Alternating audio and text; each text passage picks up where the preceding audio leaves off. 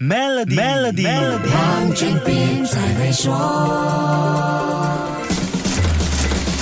你好，我是黄俊斌。这一届世界杯的收入虽然飙升到了破纪录的七十五亿美元，但卡塔尔投入的成本已经膨胀到两千三百亿美元，成为史上最高。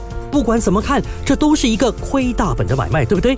这笔账要这么算：两千三百亿美元是卡塔尔掏腰包出的，七十五亿美元是 FIFA 直接进口袋的。这两个数目实际上是两码事，我们得分开来说。FIFA 主办世界杯的成本包括东道国组委会的费用、比赛奖金、参赛队伍的旅费和住宿费，还有备战费用等等杂七杂八的开销。但场地和基础设施费用，他们是一概不需要烦的。这一届的奖金高达四亿四千万美元，是有史以来最多的一届。除了冠亚季殿军队伍有高额奖金，淘汰的球队也有钱领，连小组赛被淘汰的每支球队都可以获得九百万美元。没办法啦，在欧洲各大联赛中间搞世界杯，影响人家职业球员赚钱，怎么样也得补贴一下吧。另外，FIFA 给东道主卡塔尔的 budget 是十七亿美元，没错，只有十七亿美元，而卡塔尔前前后后花了两千三百亿美元，十七亿美元以外的花费，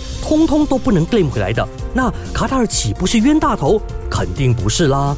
每一届世界杯主办国看重的是世界杯带来的经济成长，从基建、旅游、服务、消费各方面的经济贡献。主办世界杯预料将推动卡塔尔经济在二零二二年和二零二三年成长百分之三点四。可是这并不是卡塔尔最想要的。这个海湾小国要借世界杯创造一个更大格局，这两千三百亿美元绝对是花的值得。下一集跟你说一说为什么守住 Melody，黄俊斌才会说。